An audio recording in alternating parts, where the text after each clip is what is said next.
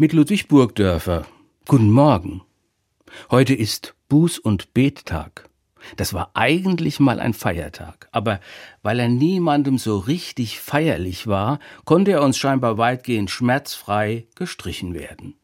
Dabei meint Buße ja einfach nur ehrliche Reue und das Bewusstsein dafür, was wir uns so alles antun können, in unseren Arten und Weisen in Beziehung zueinander zu stehen.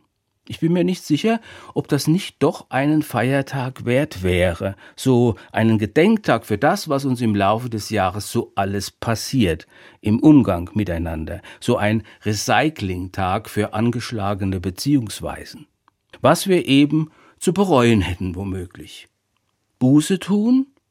Deswegen und dafür, unter anderem für das Lächeln, das Verächtliche, du weißt schon wie für das Stirnrunzeln, das neunmal kluge, du weißt schon wann.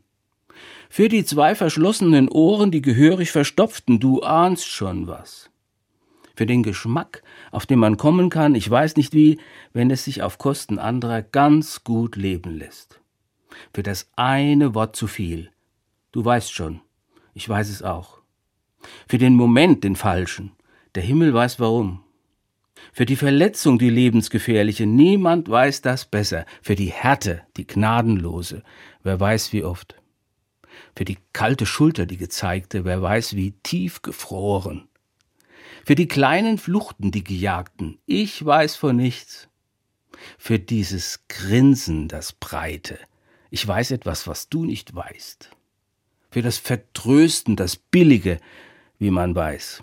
Buße tun, Reue spüren. Wofür? Dafür. Herr, vergib uns, denn wir wissen doch, was wir tun.